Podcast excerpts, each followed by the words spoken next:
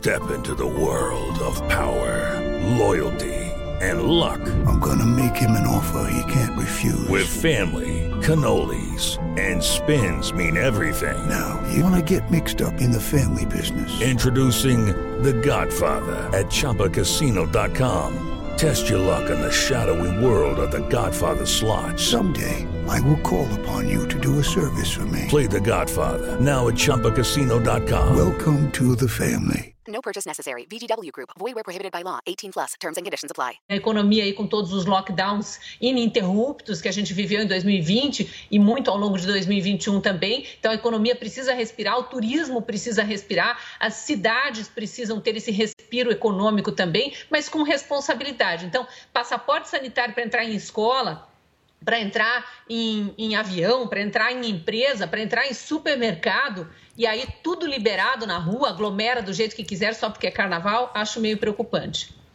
Olha, um outro destaque, um último, tem a tempestade de areia voltou a atingir cidades do interior aqui de São Paulo. Esse fenômeno atingiu os municípios de Catanduva, Novais, Santa Adélia e Olímpia, no noroeste do estado, nesse domingo. Os moradores afirmam que ventos fortes antecederam a chegada da areia. A nuvem foi registrada pela primeira vez na região na última sexta-feira e deixou quatro mortos, de acordo com as autoridades. 10 horas da manhã. Repita. 10 em ponto. E termina aqui essa edição do nosso Jornal da Manhã. Ouvinte espectador, muito obrigado pela sua audiência. Continue com a nossa programação. Todo o conteúdo disponível para você no Panflix. Nós voltaremos amanhã, Adriana, até lá. Combinado, Thiago Berrais, valeu por hoje. Até amanhã. E eu aproveito aqui, antes do nosso encerramento final, para convidar você a acompanhar o programa Direto ao Ponto de hoje, a partir das nove e meia da noite, com Augusto Nunes. O entrevistado do dia será o jornalista Alexandre Garcia. Boa segunda-feira pra gente. Tchau, tchau. Até amanhã.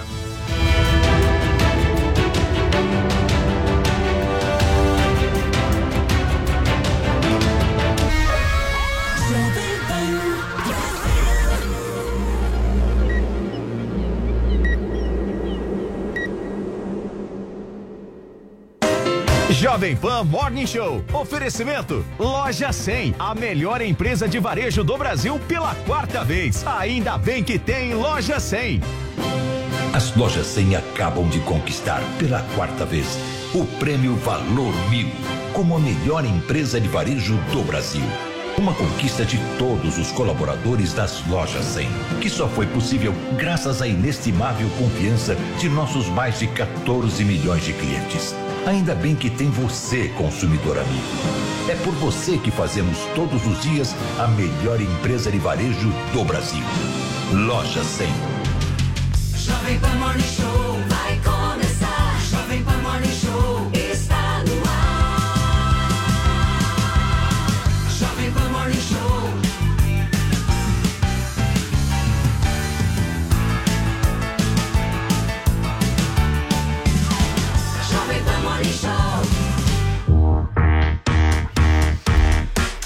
Chega mais, minha excelência, bom dia pra você, o nosso ouvinte, nosso espectador aqui da Jovem Pan, a rádio que virou TV, segunda-feira, hoje dia 4 de outubro de 2021, nós seguiremos ao vivo aqui com o nosso Morning Show até as 11h30, no rádio, no YouTube e na Panflix, contando muito com a sua audiência, com a sua companhia, com a sua participação, porque afinal de contas este programa só existe graças à nossa audiência, certo? O final de semana de todo mundo foi bem movimentado, pelo que eu soube, né? O Muita seu foi coisa aconteceu. De uma maneira agradável. Soube também que Zoe e Adrilles se encontraram. De Foi mais uma vez, hein? E como é que foi? Quem pagou a E conta desta Paulinho vez? e papai e filhinho também. O meu foi o melhor uma fim de semana. Belíssima, Eu- uma belíssima carne. Então, churrasco, todo mundo churrasco. organizou. Você saiu com o seu filho também. Também, também. Tipo, passei Foi com a bem família. bacana. Foi Show. ver Foi pais Ô, Paulo. Paulo você lembra o que falam sobre o terceiro date, né? Eles já estão no segundo. Então, em breve. Vamos tentar se nesse marco, que é o nisso, terceiro Joelzinho, date. porque esse foi o terceiro. Ah, já foi o terceiro? É isso? Vocês, vocês se encontraram no final de semana com as. Você saiu com as Domingo. amigas da Zoe, certo? É. Só que aí o que, que Aí, Zoe, aconteceu, sábado Zoe, que você tava me contando, eu fiquei um pouco chocado. O que, que aconteceu? Sábado eu passei o dia com meus pais, com as minhas irmãs. E domingo eu voltei ontem para São Paulo, encontrei uns amigos. Aí falam, de repente, o Adriles vem. Meu, minha amiga chamou o Adriles. Aí eu olhei e falei, sério? Legal. aí o Adriles vem chegando. Lá de casa. O, o Adriles vem chegando e uma das minhas amigas fala assim: Eu não vou pagar a conta dele, não. Eu não pago a conta nem dos meus filhos. Nossa, já ficou com a fama já. de Aí o uma Adriles, no boa. final, Mas não é justo, minha não é amiga justo. falou, paga, paga a saideira, Adriles. Aí o Adriles, eu pago, pago. Chegou a conta, o Adriles pagou a Coca-Cola Demorou dele. meia hora. Ele foi embora. Demorou meia hora pra, pra falar, agora eu vou embora. Demorou de Você não falou que ia pagar a saideira? Eu paguei minha Coca-Cola. Mas a saideira, a Coca. Não, e falaram, dividimos as pizzas entre cinco. Aí o Adriles... E eu, Adriles, você conta também. Você Não, tá me deram cinco. sobra, me deram uma Mas ele sobra lá de pagou a duas. pizza ou só foi na Coca? Só a Coca. Oi? Eu paguei a Não, ele Coca-Cola. pagou... Você pagou Eu a pizza? Você não pagou a pizza? Paguei, paguei Ah, tudo, Tá. Acho que ele pagou uma Coca-Cola. a informação que chegou até mim é que ele pagou É. uma Coca-Cola e foi embora. Muito bem. Rapaz. E, e Paulo, e na sexta-feira, É. né, antes desse final de semana, nós tivemos uma sessão de fotos, né? Também aqui. Nossa, de É. Friends, Nossa, inspirada na série Eu Friends. detesto Friends, eu gosto de muito show, né? Nossa, ele é muito bom. É, ele tem uma cara que ele faz, ele foi legal. com sapato preto, meia branca e calça preta. Michael Jackson. As meias brancas de esporte do Adriles são um toque O fotógrafo de ficou estilo. impressionado, excelente, assim. Ficou excelente. Não, eu acho Mas que o foi Adriles legal. foi bem. As fotos em grupo ficaram muito divertidas. Em breve vocês terão acesso a esse material exclusivo. Muito bem, E tivemos Paulinha. a, fu- a fusão Morning Show e 3 em 1, né? Que foi muito bacana, né? Foi bom. A, inter- a gente almoçou todo mundo junto. Foi ótimo. Não Só que foi. Eu revi a? Bruna Torlai lá no estúdio. Ai, foi eu bem conheci legal. ela pessoalmente. Ela te tratou bem? Incrível. Tratou Ela é e falou. educada. Ele pegou pra Bom dia, bom dia, Bruna. Sabe o que eu acho? Eu acho engraçado. Gente, nem o- entendi. Eu tô, só tô descrevendo a cena. Não, mas você tá. Eu lembro. Existe uma excitação da direita de quando estão sem máscara, assim, acham que eles são transgressores, assim, ficou muito excitado. Assim, A libido fica no alto. Todo mundo sem máscara o Joel de máscara.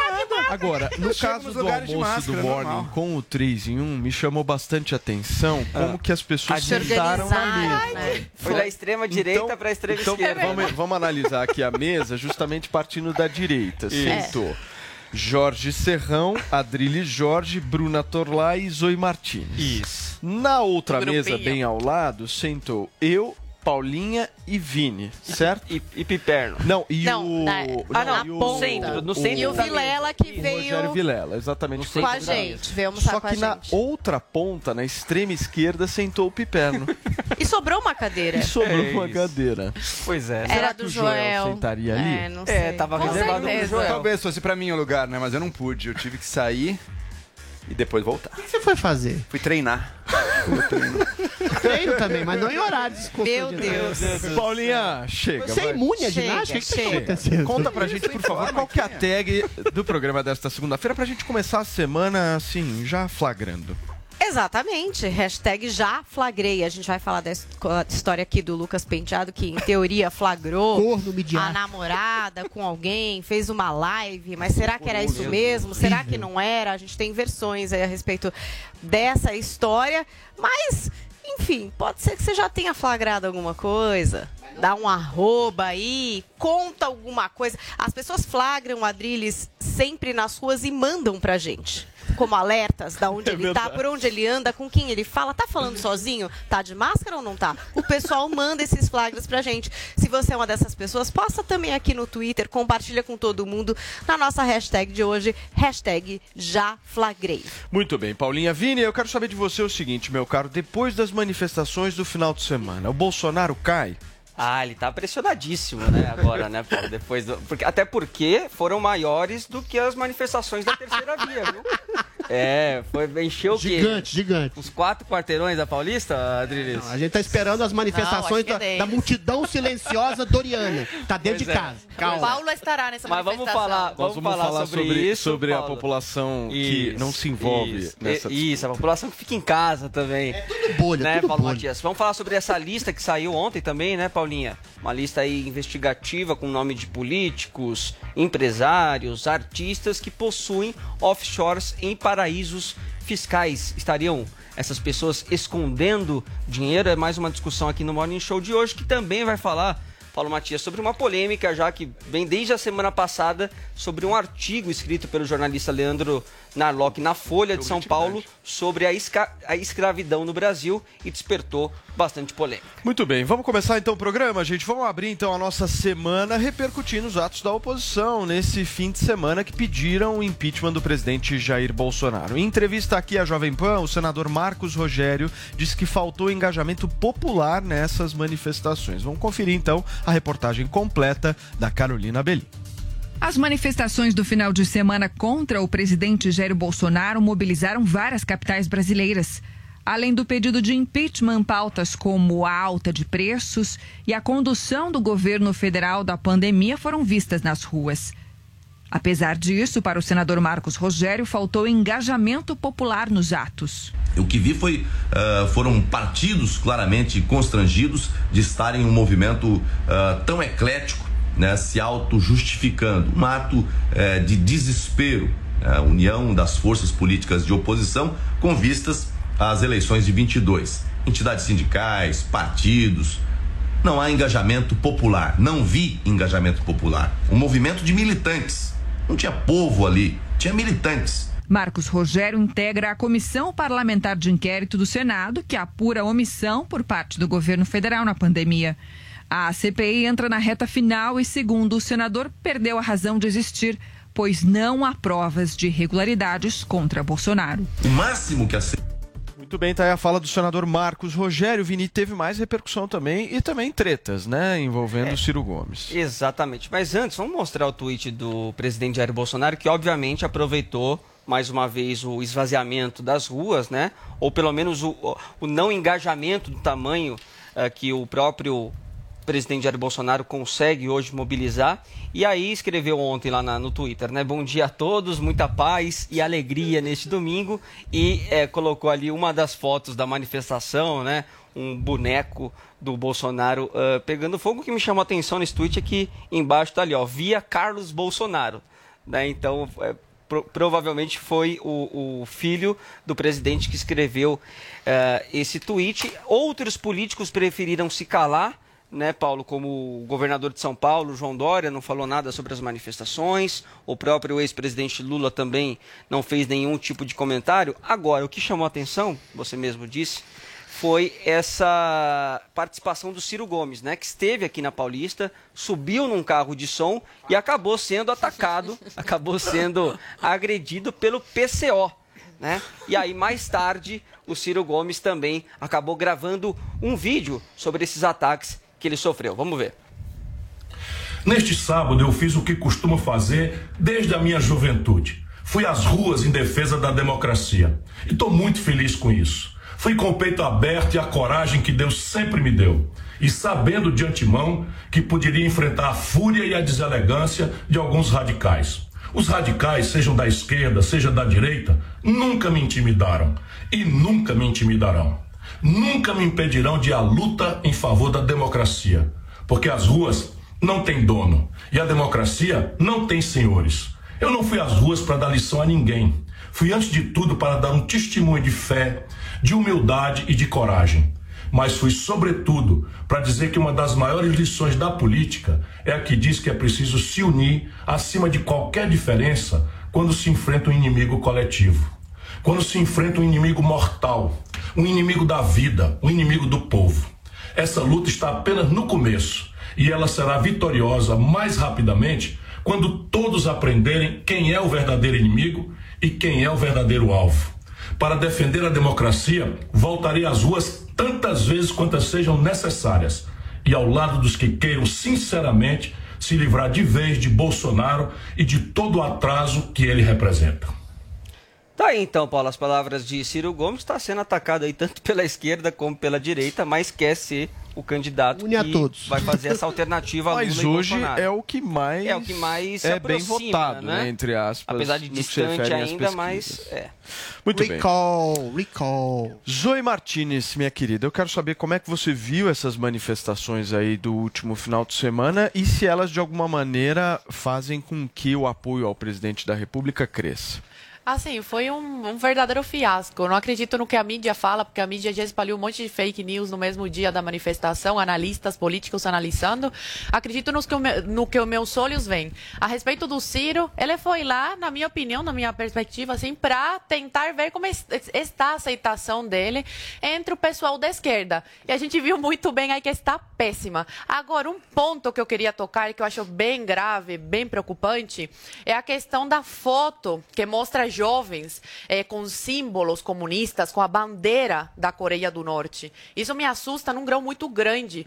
Porque, e, me, e me questiono também por que o nazismo é considerado eh, um crime, né? É, é contra, vai contra a lei, e o comunismo não. Sendo que o comunismo matou mais de 100 milhões de pessoas, ainda mata muitas pessoas ao, red- ao redor do mundo, separa famílias. Em Cuba, por exemplo, pessoas que saem eh, de barquinho, né, fugindo da ditadura. E aqui brasileiros pegam, né, que vivem, nasceram num país democrático e, e vão às ruas pedindo por um regime que vai tirar a, a sua liberdade. É muito confuso. E uma das questões é que eu vi na sala de aula, eu fiz o ensino médio, o ensino fundamental aqui no Brasil, no ensino médio no terceiro ano, eu perguntei para minha professora, professora, a gente vai estudar sobre a Ucrânia, sobre o comunismo na Ucrânia? Ela me olhou com um olhar fucilante e falou assim, se sobrar um tempo, a gente fala sobre isso. Então, desde a sala de aula, a gente vê a desinformação, né? E, e ver esses jovens assim me assusta muito. E a mídia passando pano para isso. Muito bem. Ô Joel, como é que você viu aí essa agressão contra o Ciro Gomes, né? Porque ele, ele é um cara que conseguiu ir na manifestação da terceira via, só que o tratamento foi diferente, né? A terceira via recebeu o Ciro Gomes de uma maneira muito melhor do que a esquerda. Exato, Paulo. O Ciro Gomes ele foi nas manifestações muito diminutas lá da terceira via. Ele foi nessa da esquerda, que foi maior, mas ainda assim bem menor do que as manifestações bolsonaristas que a gente viu um tempo atrás. E nessa ele foi hostilizado. Isso mostra a incapacidade da esquerda brasileira de se unir em torno de uma pauta comum. Não estou nem dizendo com membros de outras, da- do centro, da centro-direita, nem isso. Com a própria esquerda, dentro da própria esquerda. O Ciro é e sempre foi um candidato da esquerda brasileira. E mesmo assim, a ala mais petista, especificamente os membros do PCO, que estão especializados em criar tumulto, em criar baderna, em hostilizar, em até atacar pessoas. Não é a primeira vez que isso acontece. Não foi só com vaias, não. Eles já atacaram fisicamente membros de outros partidos em outras vezes. Então você tem esse radicalismo ali que busca tirar qualquer possibilidade de diálogo e de união, mesmo entre as forças da esquerda. Isso é muito ruim para a esquerda brasileira. Se eles têm a intenção de voltar para a presidência, seja com Lula, seja com outro candidato, eles vão precisar se unir em torno de, de valores, em torno de um movimento, em torno de um nome, coisa que, se não acontecer, o risco é se esfacelarem e não irem para frente. Eu acho que o, o protesto de sábado ele acabou sendo um pouco um balde de água fria em gente que acreditou que as forças da esquerda, pró-impeachment, não sei o que, estavam super fortes ali. Não estão de- engajadas de maneira alguma. Conseguem chamar gente, como chamaram há meses atrás, eu lembro de ter outros protestos da esquerda, mas não passa disso. Chegaram meio que a um teto ali de protesto que não é exatamente minúsculo, mas também não chama atenção pelo seu tamanho. Então, dificilmente. minúsculo, sim. Não, foram alguns quarteirões da Paulista. Três cada quarteirão. pô. Não, não, não. Minúsculo é o que a gente viu do dia 12, Adriz. Aquilo é minúsculo. Aquilo é minúsculo. Do dia 12 ali, algumas pessoas. Não, Você acha que foi é maior. menor, menor a da terceira via do que a da Ah, esquerda? da terceira via foi bem menor, isso não tem dúvida. Mas ainda, Agora- Pessoas a mais. mas ainda assim. Não, não, isso é factual. mas também. ainda assim, tá longe de ser. É. um- O, de, o de sábado tá longe de ser um tamanho Agora, que inspire ou que. Adriles, você acha qualquer que a um. esquerda perdeu a sua capacidade de mobilização? Não, não necessariamente. Mas assim, o que existe hoje é uma raiva difusa em relação ao Bolsonaro, sobretudo encampada por uma mídia que promove esse tipo de oposição. Você tem uma situação econômica complicada, um índice de desemprego alto, um índice de inflação alto, e essa percepção difusa é meio sistematizada em algum tipo de oposição, mas não raivosa, odienta e sistemática ao Bolsonaro. Então, assim, quando as pessoas percebem, ah, tem as tias do Zap, tem a mídia, a grande mídia que ataca o Bolsonaro, tem defesa inclemente, então o povo ainda está receoso. O povo está indeciso. Então, essa raiva sistemática ao Bolsonaro, que é, que é encampada pela Folha, pelo Estadão, ah, pela Globo, não se converte em oposição sistemática a Bolsonaro. E assim, a gente vê o que a realidade tem mostrado. Protesto 7 de setembro, em favor de liberdade e pautas bolsonaristas, milhões nas ruas. Protesto terceira via, ninguém. A, a protesto da esquerda, ninguém. Aí alguém vai dizer: ah, bolhas, bolhas bolsonaristas foram os protestos. Bolhas bolsonaristas geram milhões de curtidas. Aí tem uma multidão silenciosa nas ruas que está confusa. Olha, o pessoal dos institutos de pesquisa e das redações de jornal podia ajudar nessas manifestações, porque assim, a realidade tem desmentido peremptoriamente uma realidade observada em redações, em televisões e em institutos de pesquisa. Ou seja, há um sentimento de insatisfação que é difuso. Eu não percebo uma, uma ojeriza a Bolsonaro como quer a terceira via, que não aglutina ninguém, nem a esquerda, que deveria aglutinar alguém, já que o Lula tem 837% de intenções nas pesquisas. Por último, Paulo, eu gost- 837? É, por aí. Cada, tá, tá Pô, aumentando. tá bem. Você vai chegar a mil. Agora, tem uma coisa que, que, que- que me causa espécie. A Zoe, todas a Zoe né, falou, a Zoe falou aqui do, do- do- da, da bandeira da Coreia do Norte. A gente viu um boneco sendo inflamado lá, sendo colocado Ah. em chamas. Imagina Bandeira se cubana. tem. Imagina se existe um boneco do Alexandre de Moraes colocado fogo em cima. Seria prisão. Então, assim, o ódio contra o Ciro. Peraí, calma aí, deixa eu acabar. O ódio contra o Ciro Gomes, que foi quase agredido um paus, com vaias, esse ódio sistematizado acontece em, manifesta- em manifestantes mais agressivos. Em geral, de esquerda, que tem uma sistematização desse ódio. Mas a sistematização da condenação do ódio, quer seja pontual ou coletivo, é sempre colocado contra as hostes bolsonaristas. Então, Ok, o Bolsonaro Adriles. está contra todo o. Estado. Só quer fazer uma pontuação, já te passo. Só, só para complementar, lembrando que esse ataque contra o Ciro Gomes foi feito pelo PCO, que, tem, que PCO. representa né, uma parcela bem pequena também aí da esquerda. Ele e foi vaiado. Ele Foi, foi vaiado. vaiado. E também foi na da Vaiado terceira também. via, Paulo, teve um ataque a ele, do, do Nando Moura, que foi um dos influenciadores que subiram nos carros de som que tinham aqui na Paulista Ele e fez também um foi discurso. atacado? Também, também fez críticas ali ao Ciro Gomes. Nando Moura, mas na- puta cara de mas pau, na- né? O cara era manifestante, era apoiador direto do Bolsonaro. Mas da- mas aí da vai pra terceira manifestação via- de esquerda. Aí é cara Não, não, não, da, da terceira não, via. da terceira via. Terceira via? Ah, não, então tô enganado, perdão. Não, então, mas mesmo assim, o Ciro acho que foi mais aceito na da terceira via do que nessa da esquerda. Essa da esquerda foi, é a foi, terceira via. mais, Foi essa foi a minha mais pergunta, atacado. justamente Agora, uma coisa é a seguinte: eu lembro, eu fui várias vezes nos protestos pelo impeachment da Dilma. E nesses protestos pelo impeachment da Dilma, a gente via, inclusive, tanto as efígies de Lula e Dilma sendo atacados, como sendo o boneco deles né, enforcado de cima ah, de prédios ou viadutos. É isso. Não, isso. Isso em si, gente, não é uma violência. Quem tá chocado com essa coisa de violência. Olha! É violento. Não, tô concordando, tô concordando. Você reclamou quando aconteceu ali? Você reclamou quando aconteceu Esse argumento.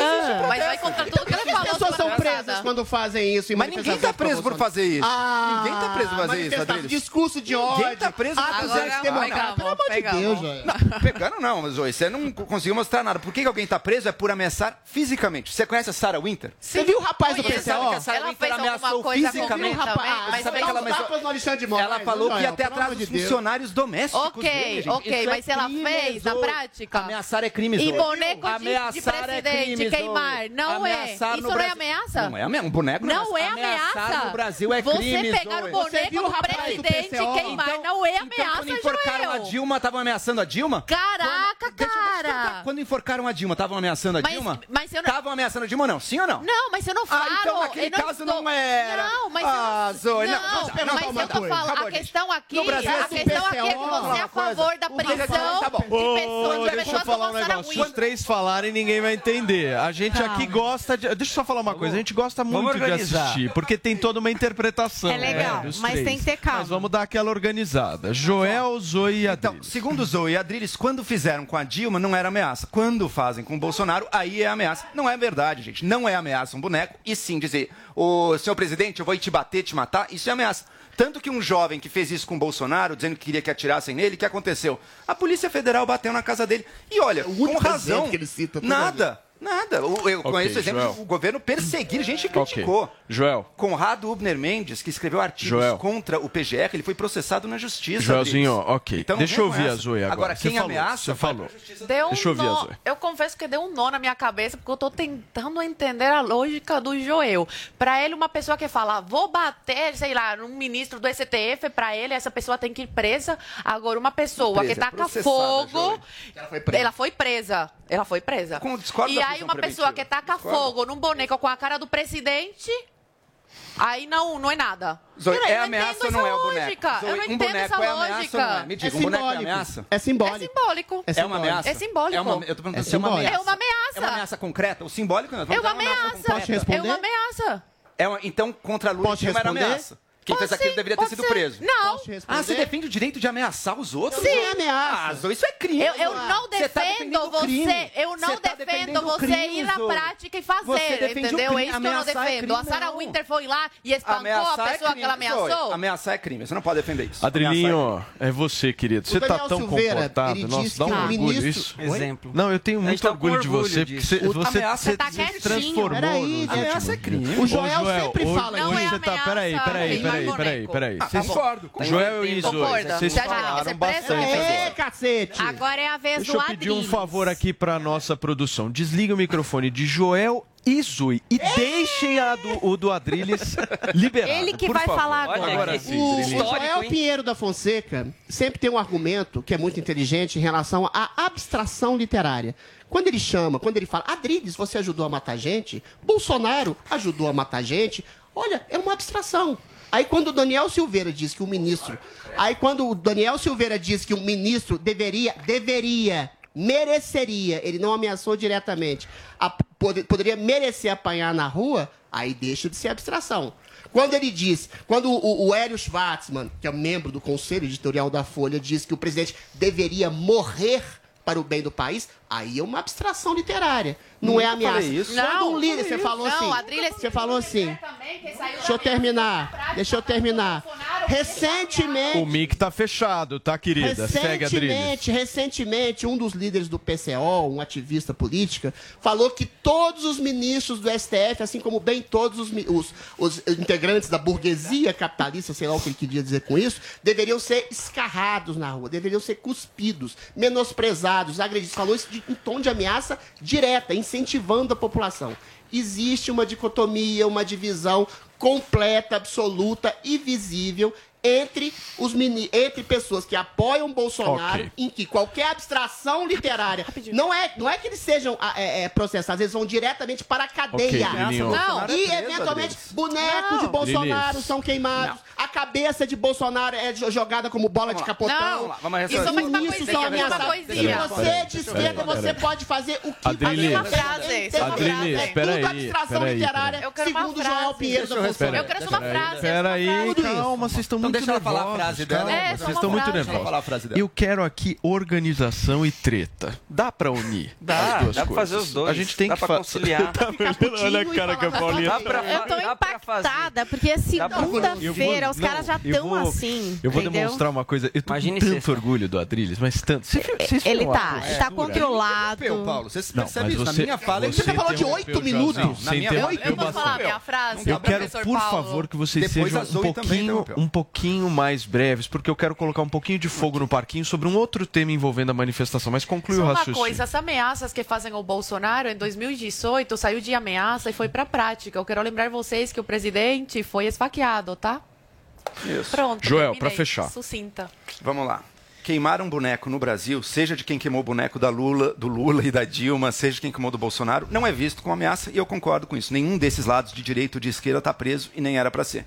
Fazer ameaça a pessoas concretas no Brasil é crime. Quem fez contra ministro do Supremo, quem fez contra Bolsonaro, todos respondem na justiça por isso. Isso não pode ser feito. Ninguém ameaçou Zoe, Isso é crime. Peraí, ameaçar. peraí. Se eu disser aqui, eu vou te pegar, vou te bater, vou te matar, isso já é crime, Zou. Isso não é tolerável. Isso não foi feito. E quando fazem com o presidente. Não, Peraí, tá peraí, preso? não, peraí. não, não. Quem fez Tá. isso com o presidente foi preso também. Tá. Então isso não é tolerável. Muito bem. Isso não é tolerável numa república. Agora eu quero saber o seguinte. Você quer falar, Vini? Não, eu só queria dizer o seguinte, eu acho que a grande dúvida que você jogou logo no começo também, Paulo, é o quanto que desse esvaziamento da, Então, dos protestos de esquerda e da terceira via vão se concretizar, vão se representar nas urnas no Não, ano porque que vem. eu- esses três já pegaram o é Alexandre essa. de Moraes, já jogou bandeira de Porque Cuba, assim, tem Coreia gente do Norte. que não tá, eu quero saber tem o gente seguinte. que tá preocupada com outras coisas, tá o conseguindo seguinte. pagar as contas. Vai Nós temos- falar o tá representante comendo- da multidão silenciosa. Peraí que eu falo- das Paulo residências. Não, eu É. falo, eu falo por aqueles que por muitas vezes não se envolvem diretamente numa guerra política que vocês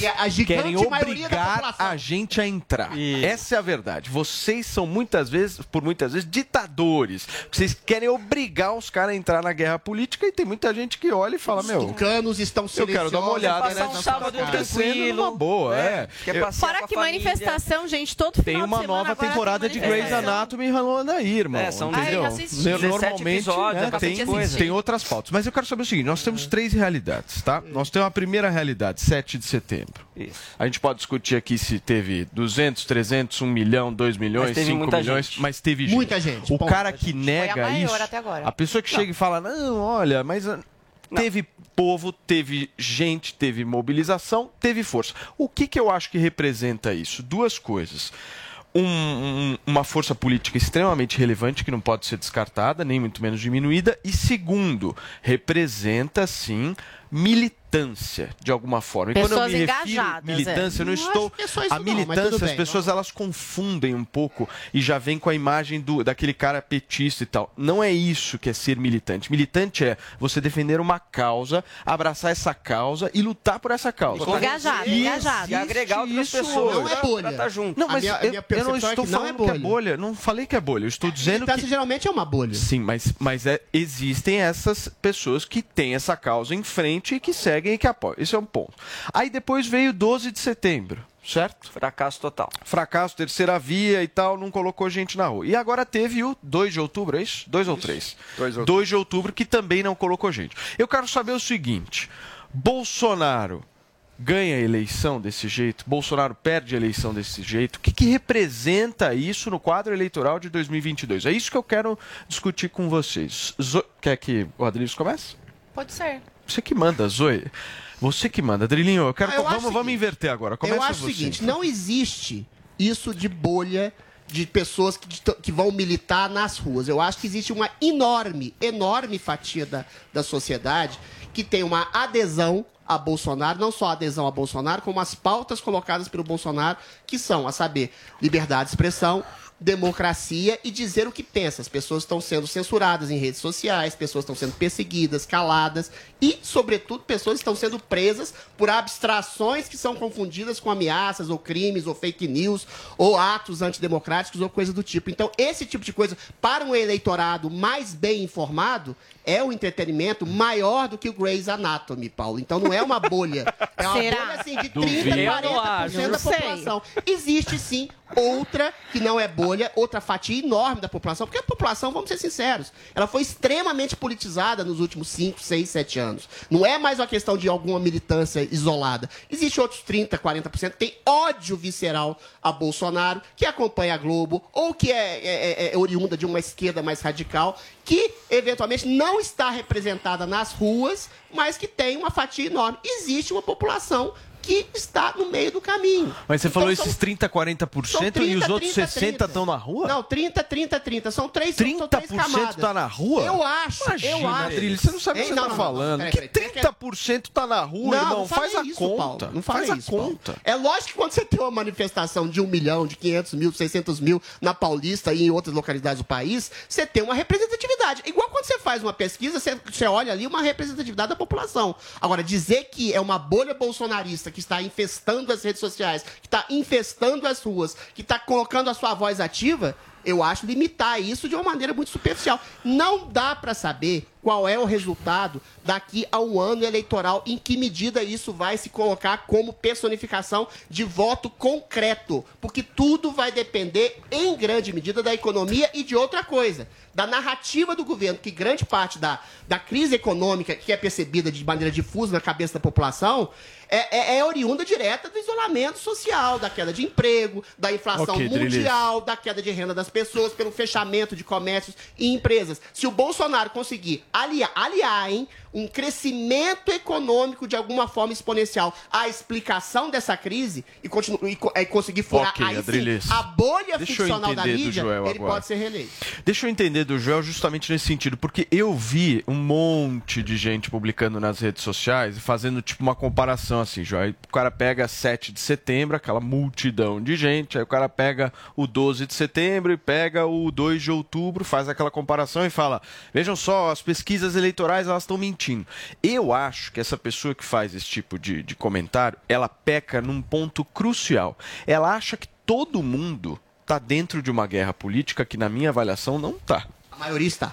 Eu garanto é para você que a maioria não está A na maioria guerra. está. Eu garanto para você garanto que a maioria tem não percepção está política. nessa guerra. Grande parte não está, mas a Não, maioria não. está. Percepção ou está dentro da guerra? Caríssimo, São coisas diferentes. olha as redes sociais, são as coisas redes sociais são completamente realidade. diferentes, Adriles. Não, São recortes da realidade, Adriles. Eu acho que é Já o houve contrário. engajamento político da parte da sociedade civil, como há As hoje. pessoas, Não é na sua bolha, grande não é maioria, Grande não estão está. na guerra que você está. Não estão. Nunca. Todas Não essas estão. pessoas hoje sabem a escalação Não, dos 11 ministros. não sabem, Adriles. Não sabem, Adriles. As pessoas, Adriles, o problema é que por muitas vezes. Rapidinho. O que eu acho. Não é mais bolha. Adriles, é o que eu acho, só que a gente. Ô, Joel, eu vou passar nessa você. palavra, O que eu, vou passar pra você, mas o que eu acho que a gente não pode é só olhar e só enxergar aqueles que falam iguais a nós. Tá errado isso.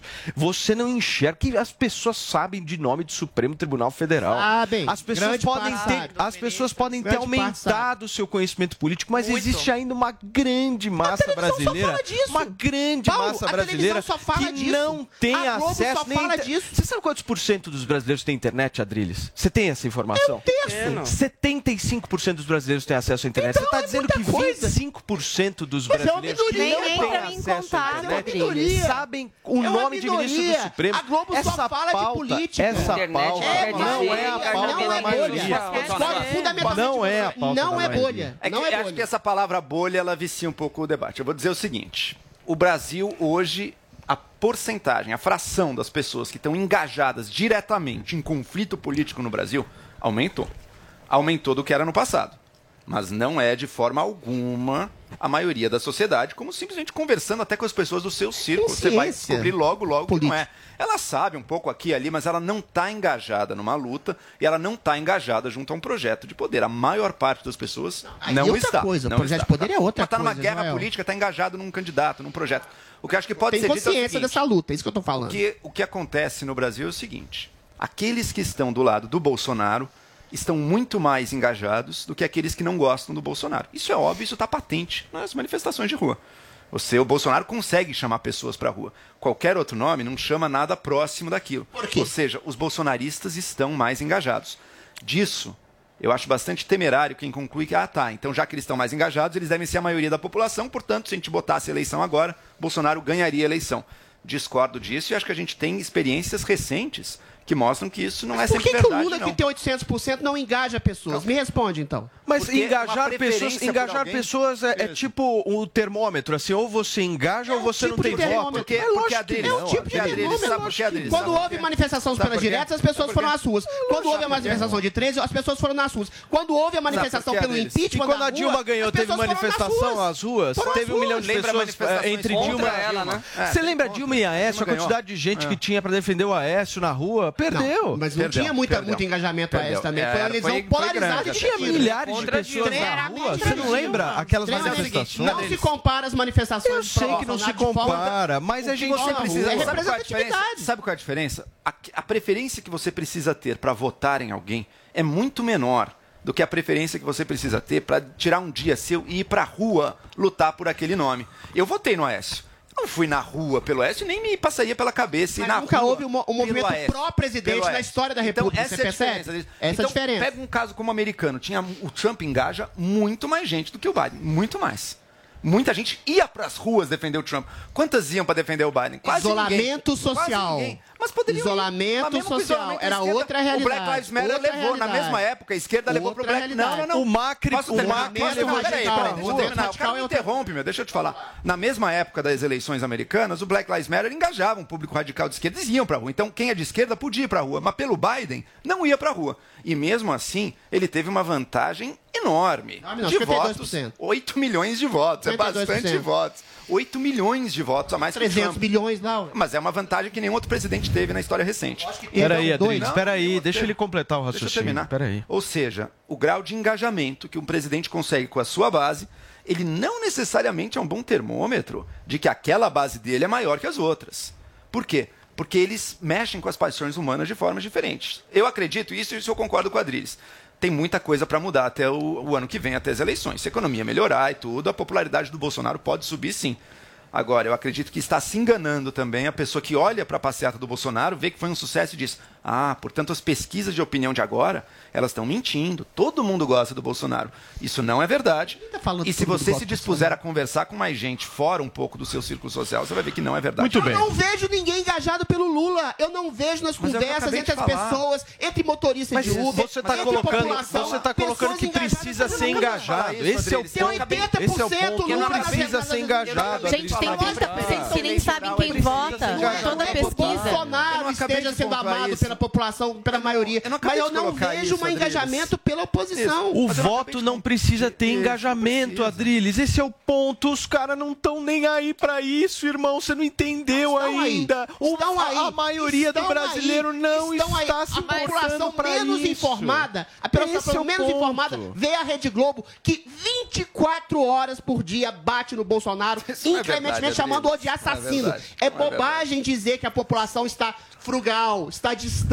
Ela tem sim uma manifestação de uma raiva difusa por uma situação que ela não está compreendendo que a grande mídia está deturpando os fatos. Isso é sua Agora, torcida. você é tem sua torcida. Dias do Zap, que tem uma manifestação mais profunda Tia hoje Zap que é a própria forte. grande mídia. Tia do Zap é própria forte. máquina de Eu Zap. respeito a tia do Zap. Eu. Não Alguém dizendo que elas estão tia mentindo ou Zap eu não. respeito. Mas elas têm mais Quando é uma tia, eu também respeito. Tia a tia do Zap. Se for uma tia de verdade. Muito bem. no país, mas ninguém sabe a causa direito. Muito bem. Turma, vamos mudar o Nossa, assunto gente. aqui, chega. Você tá bem, céu. Paulinha? Não, eu Tudo não tava tranquilo? nem preparada pra tudo isso, mas vamos. Não, Vamos, vamos lá, vamos embora, gente. Olha Sim. só, uma nova investigação jornalística do Consórcio Internacional de Jornalistas Investigativos revelou neste domingo o nome de políticos, funcionários públicos do alto escalão, empresários e artistas que esconderam bilhões de dólares em fortunas para evitar o pagamento de impostos. Paulinha tem brasileiro na lista, né? Sempre tem brasileiro na lista, né? Não sei se nessa eles gostariam de estar, mas é o tal do Pandora Papers. Então, vamos entender um pouco mais disso. Esse consórcio internacional de jornalistas investigativos tem 615 jornalistas envolvidos, 149 veículos aí em 117 países apurando informações que foram obtidas por quase 12 milhões de documentos de escritórios administradores de offshores em todo o mundo. Então, aqui no Brasil, a gente teve jornalistas do Poder 360, da Piauí, da Agência Pública, do Metrópolis, todos envolvidos aí para analisar essa grande quantidade de material. Essa análise demorou um ano e nesse domingo a gente teve as matérias já trazendo os resultados do que foi batizado de Pandora Papers. Então, é, a revelação envolve 330 políticos, funcionários públicos de alto escalão, empresários e artistas de 91 países e territórios que têm ou tinham empresas offshore. Ter uma empresa offshore, gente, não é exatamente um crime, né? Muitos empresários abrem empresas em outros países e aí em paraísos fiscais é, que cobram poucos ou nenhum imposto, protegem o sigilo bancário do cliente e eles fazem ali transações internacionais. Às vezes recebem dinheiro de forma internacional, enfim, ficam aí com esse dinheiro fora e não tem problema caso tudo isso seja declarado à Receita Federal e ao Banco Central. Então, anualmente tem que ir lá no imposto de renda e contar: oi, gente, tudo eu tenho tantos milhões ou tantos, sei lá quantos lá nessa conta, tá bom? E aí, também, quando você vai trazer o dinheiro de volta, quando você vai trazer para o Brasil esse dinheiro, caso você traga, você tem que pagar imposto. Então também tem esse ponto. E esse dinheiro tem que ser lícito. Da onde veio esse dinheiro, né? Tem que conseguir justificar também isso nas suas contas. Se você fizer tudo isso, não tem problema nenhum, você pode ter o seu dinheiro fora do Brasil. Mas tem uma especificidade no caso dos servidores públicos brasileiros, que é o artigo 5 do Código de Conduta da Alta Administração Federal de 2000, que proíbe que funcionários do alto escalão tenham aí aplicações financeiras no Brasil ou no exterior que possam ser afetadas por políticas governamentais. E aí é nesse ponto que essa questão de alguns nomes de brasileiros dessa lista chamou a atenção. O presidente do Banco Central, Roberto Campos Neto, e também o ministro da Economia, Paulo Guedes, têm essas empresas fora do Brasil, em paraísos fiscais, e mantiveram essas empresas mesmo depois de terem entrado para o governo do presidente Jair Bolsonaro no início de 2019. Ambos negam irregularidades nas empresas mantidas no exterior, então vou trazer um pouco, por exemplo, do que disse o Campos Neto. Ele falou que as empresas estão declaradas ali para a Receita Federal, que quando ele entregou os documentos ao Senado em janeiro de 2019, na sabatina, para ele assumir o cargo de presidente do Banco Central, ele informou a respeito da offshore que está aí nessas matérias da offshore em questão. E a própria matéria, a própria reportagem mostra que o Campos Neto teria fechado a empresa cerca de 15 meses depois de ter assumido o comando do Banco Central. No caso do Paulo Guedes, essa empresa foi criada em setembro de 2014, junto com a filha, a filha era sócia. O depósito soma um montante de 8 milhões de dólares. Aí depois, em 2015, a mulher entra como sócia também. Ela e a filha transferem mais 1,55 milhões para essa offshore. E desde então, de acordo com a reportagem, não teve novo aporte nem retirada desse capital dessa empresa offshore que segue ativa. E a reportagem da Piauí faz ali um cálculo em relação à alta da taxa de câmbio. Então, desde que o Paulo Guedes virou ministro, a gente sabe, houve uma alta do dólar aqui no Brasil. Então, os 9,55 milhões de dólares é, obtiveram aí uma valorização em real de 14,5 milhões de reais. Bom, advogados tributários também é, levantam uma outra questão. É, ele ter uma empresa offshore pode configurar conflito de interesse. Por quê? Os dois, no caso, Paulo Guedes e Roberto Campos Neto, alteraram por meio de duas resoluções do Conselho Monetário Nacional as regras aplicadas ao patrimônio mantido em offshores de brasileiros. Então, eles, como pessoas que têm esse capital investido nessas empresas, poderiam estar defendendo aí os interesses próprios, né, e não os coletivos. Tem até a questão é, da reforma tributária. Aparentemente, numa primeira versão, havia uma tentativa de se aplicar tributos a esses rendimentos em empresas fora do Brasil. Já numa outra segunda versão, isso já tinha sido tirado ali é, de campo. Então, temos também a nota do Ministério da Economia. Eu vou ler aqui para vocês. Toda a atuação privada do ministro Paulo Guedes anterior à investidura do cargo de ministro foi devidamente declarada à Receita Federal, Comissão de Ética Pública e aos demais órgãos competentes, o que inclui a sua participação societária na empresa mencionada. As informações foram prestadas no momento da posse e no início do governo em 2019. Sua atuação sempre respeitou a legislação aplicável e se pautou pela ética e pela responsabilidade.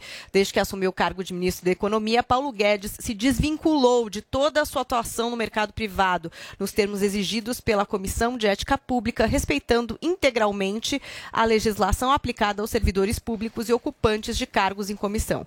Cumpre destacar que o Supremo Tribunal Federal já atestou a idoneidade e capacidade de Paulo Guedes por exercer o cargo no julgamento de ação proposta pelo PDT contra o ministro da Economia. E nesse expose no Pandora Papers também a gente teve aí outros líderes mundiais envolvidos, o Shakira, rei da. Jordânia, os presidentes da Ucrânia, Quênia, Equador, o primeiro-ministro da República Tcheca, ex-primeiro-ministro britânico Tony Blair, pessoas próximas do presidente da Rússia, o Vladimir Putin, enfim, um monte de gente aí é, com suas empresas offshore, mas a- o nosso problema aqui está mais técnico, né? Porque não é qualquer empresa, qualquer artista, são pessoas que fazem parte do governo e que podem tomar decisões que implicam em valorizar o seu próprio bolso. Muito bem, Paulinha. Deixa, a gente vai comentar sobre esse tema envolvendo aí o presidente do Banco Central e também o ministro da Economia, mas antes, deixa eu pedir aqui aquele like, parceiro, para você que nos acompanha no canal do Morning Show do YouTube. Clica no sininho para receber todas as notificações, verifica mesmo se você está inscrito no canal.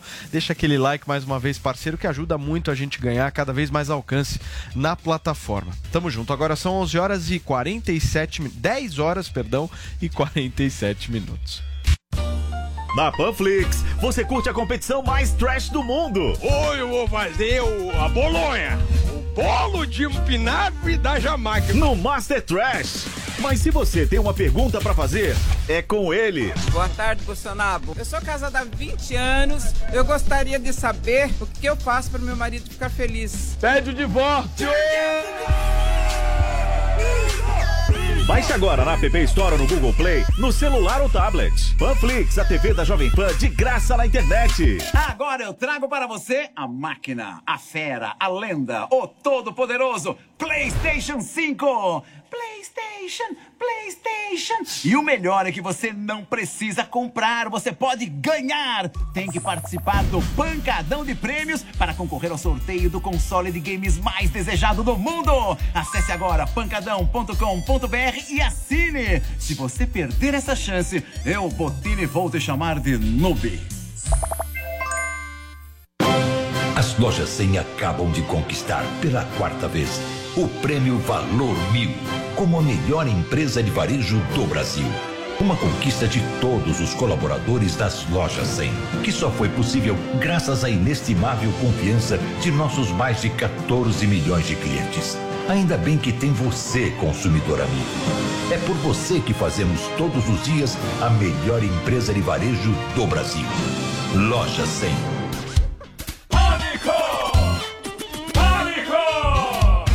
Polêmica, humor e entrevistas que você só ouve aqui.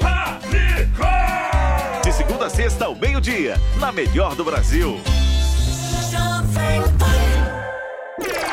Chegou, tá no ar, vai começar, pode ter certeza. Chuchu Beleza. Chuchu Beleza, oferecimento Anhanguera. Preparamos o seu retorno seguro para a sala de aula.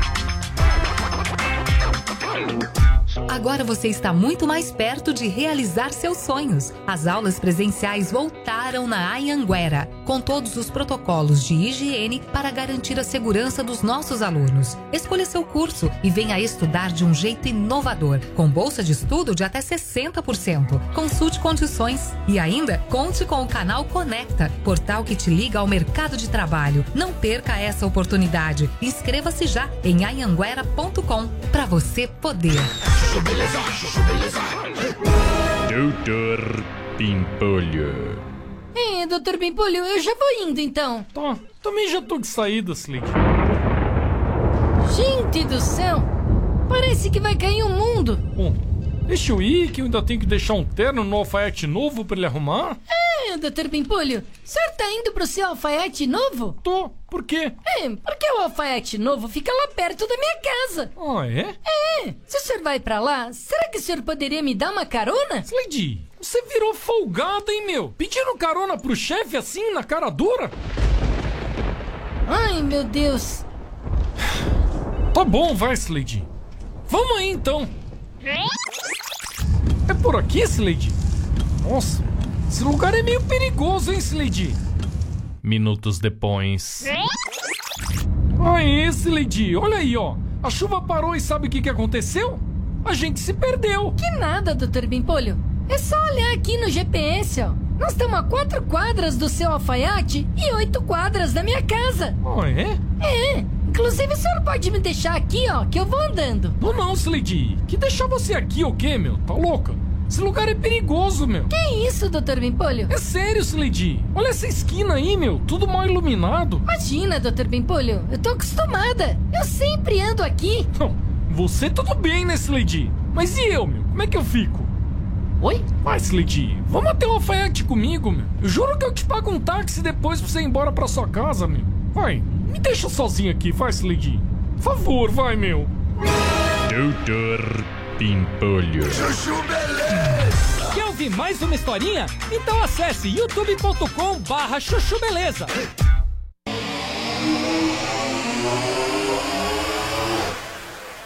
Estamos de volta ao vivo nesta segunda-feira contigo, com você que está por aí no seu carro, na sua casa, onde você estiver ao vivo aqui na Jovem Pan. E olha, gente, um artigo escrito pelo jornalista Leandro Narlock na Folha de São Paulo vem despertando discussão entre os colunistas do jornal sobre a história da escravidão no Brasil. Paulinha, conta todos os detalhes pra gente dessa história. São duas discussões até. Uma a respeito de se Narlock foi racista, sobre escravidão, e outra a respeito da própria Folha de São Paulo, né? Até que ponto é, dá para publicar coisas permite. na Folha, se a Folha tá sendo racista, de se Paulo. tá abrindo espaço para coisas que não deveria, enfim. Então são duas discussões. Então vamos pro artigo do Narlock, que foi publicado na última quinta-feira, dia 29. Ele é intitulado Luxo e Riqueza das Sinhás Pretas precisam inspirar o movimento negro.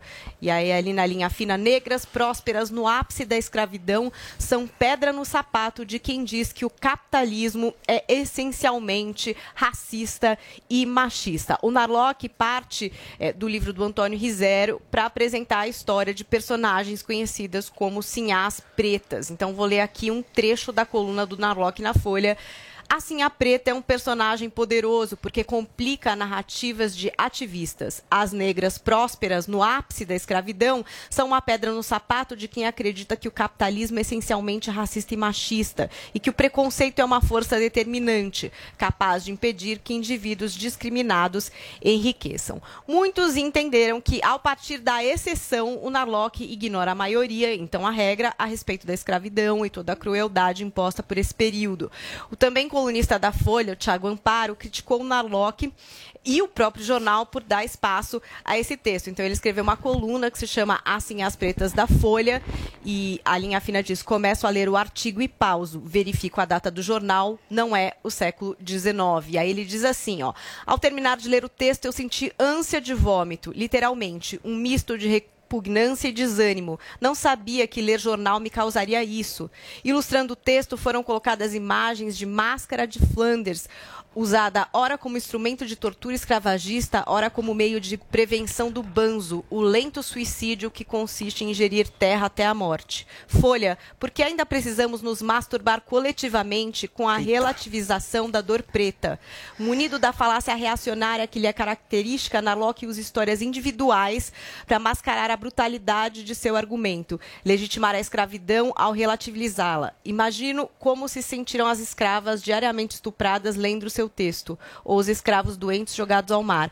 Faltou-lhes capitalismo? É peculiar da branquitude discutir o horror tomando chá. Imagino as horas que serão gastas para se debater com calma se a linha editorial da barbárie foi ou não cruzada. Não há zona cinzenta aqui. O problema não é fazer referência a negras minas que eventualmente enriqueceram ou a outras figuras históricas. O problema é de é, de forma ao mesmo tempo risível e desonesta, utilizá-las para suavizar a brutalidade da escravidão. Depois a gente teve o texto também do José Henrique Mariante, que é o ombud- o ombudsman da Folha, também é, criticando a postura da empresa, diz que quer equilibrar pratos demais diante do público, e não trazer opiniões diversas ali, que nem sempre caem bem, e até ele deixa claro ali no texto que o Narlock é, permanece como colunista do jornal. Aliás, ele abre o texto dizendo isso. Você esperava que a Folha fizesse alguma coisa, é, pode parar de ler por aqui, até cancelar sua assinatura do jornal, porque isso não Sim. vai acontecer. O Narlock permanece como colunista. Então tá aí uma Muito grande bem, Paulinha. discussão. Uma boa discussão que eu quero começar por quem faz parte do conselho editorial da Folha, Da Folha de São Paulo. Joel Pinheiro. Você foi consultado, Joel, por essa decisão? Não, ainda nem teve reunião do conselho. Qual nem seria a sua, Deixa eu dizer sua determinação? Primeiro, primeiro, primeiro, a Folha é um jornal que se notabiliza justamente pela plura- pluralidade de ideias e por saber provocar. Então tem articulistas de todos os tipos. Tem ah, Narlock, Hélio Beltrão, Pondé, tem nomes de direita escrevendo lá. Eu também tô lá, agora sou membro do conselho, inclusive. Ah, e tem de tudo, tem nomes de esquerda também. Boulos já foi articulista da Folha, Kim Kataguiri, é um jornal que prima justamente por querer dar vozes a opiniões plurais na sua seção de opiniões, né, nos seus artigos opinativos. tem bastante liberdade e naturalmente surge isso. Eu entendo que muita gente não tenha gostado do artigo do Narlock, mas eu acho que também alguns levam isso a um grau de demonização que eu considero estapafúrdio. Alguém sinceramente acha que o objetivo do Leandro Narlock é dizer que a escravidão foi boa? É, É óbvio que não foi, é óbvio que ele não acha O que isso. você acha do artigo, Joel? Então, eu vou, eu vou te dizer, eu acho que ele sempre, o Narlock, ele, é- assim como o que eu falei da Folha, é a carreira do Narlock. O. Narlock, ele, gosta é, de ele provocar. gosta de jogar uma pimenta. Ele gosta de provocar. Eu acho que o intuito dele com esse artigo, eu até discuti um pouco com ele qual era o intuito. Acho que isso não está claro e isso é usado para demonizar o artigo. Mas eu acho, na minha leitura, o intuito do artigo dele é provocar o movimento negro atualmente. Uma provocação que eu até acho que muitas vezes é injusta.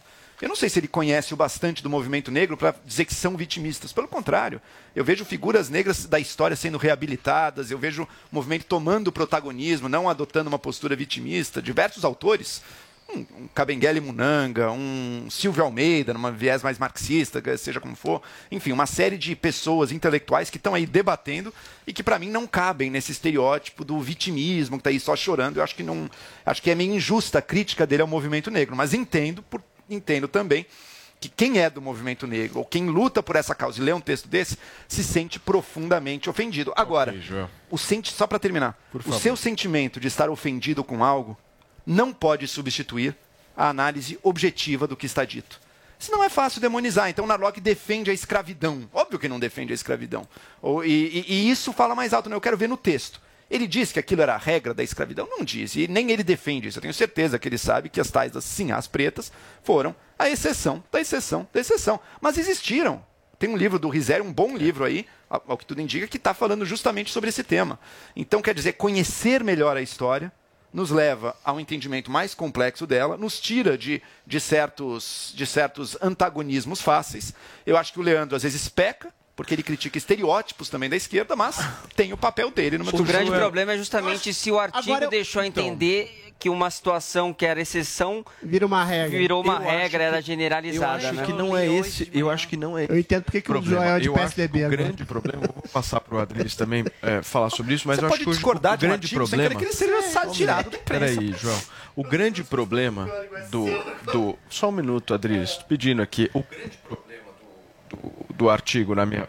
Tá falhando o meu microfone? Então, por favor, Drilinho, vai lá, faz Eu vou entrar no mérito do, do artigo em si.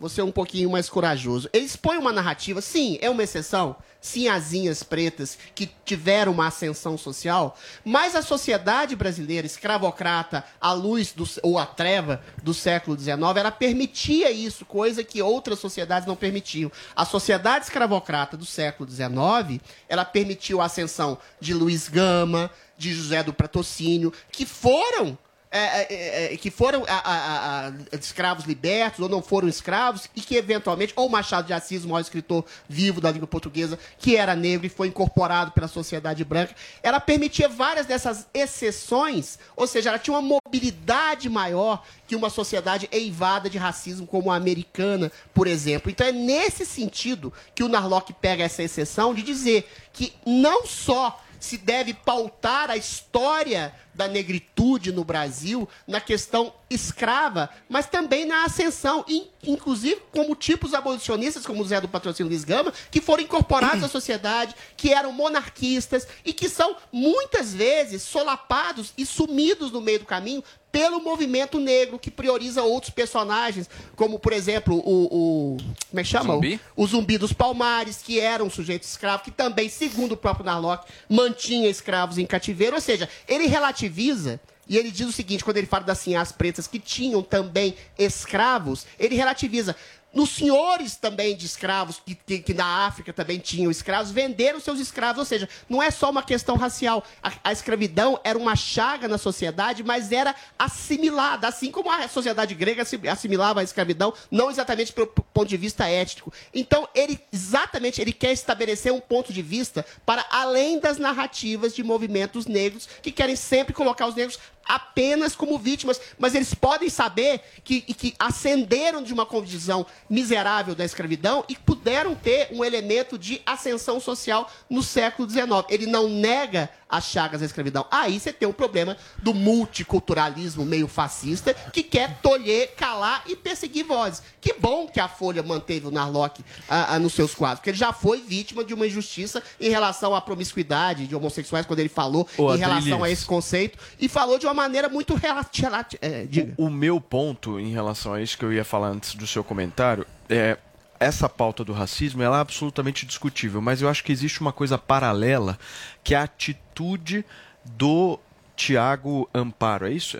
Tiago Amparo. Porque o que, que ele faz? Ele vai lá, ele lê um artigo, certo? O que, que o Joel fez? O Joel leu o artigo do Leandro, do Leandro Narlock e tentou, de alguma forma, dialogar, conversar. Ele condenou. Falar, ele ó, pô, massacrou. não Chamou de que- racista. Eu- calma, peraí. É isso eu eu não acho que você está certo nisso daqui que você está falando e tal. Beleza. Isso é uma forma de agir. Qual é a outra forma de agir?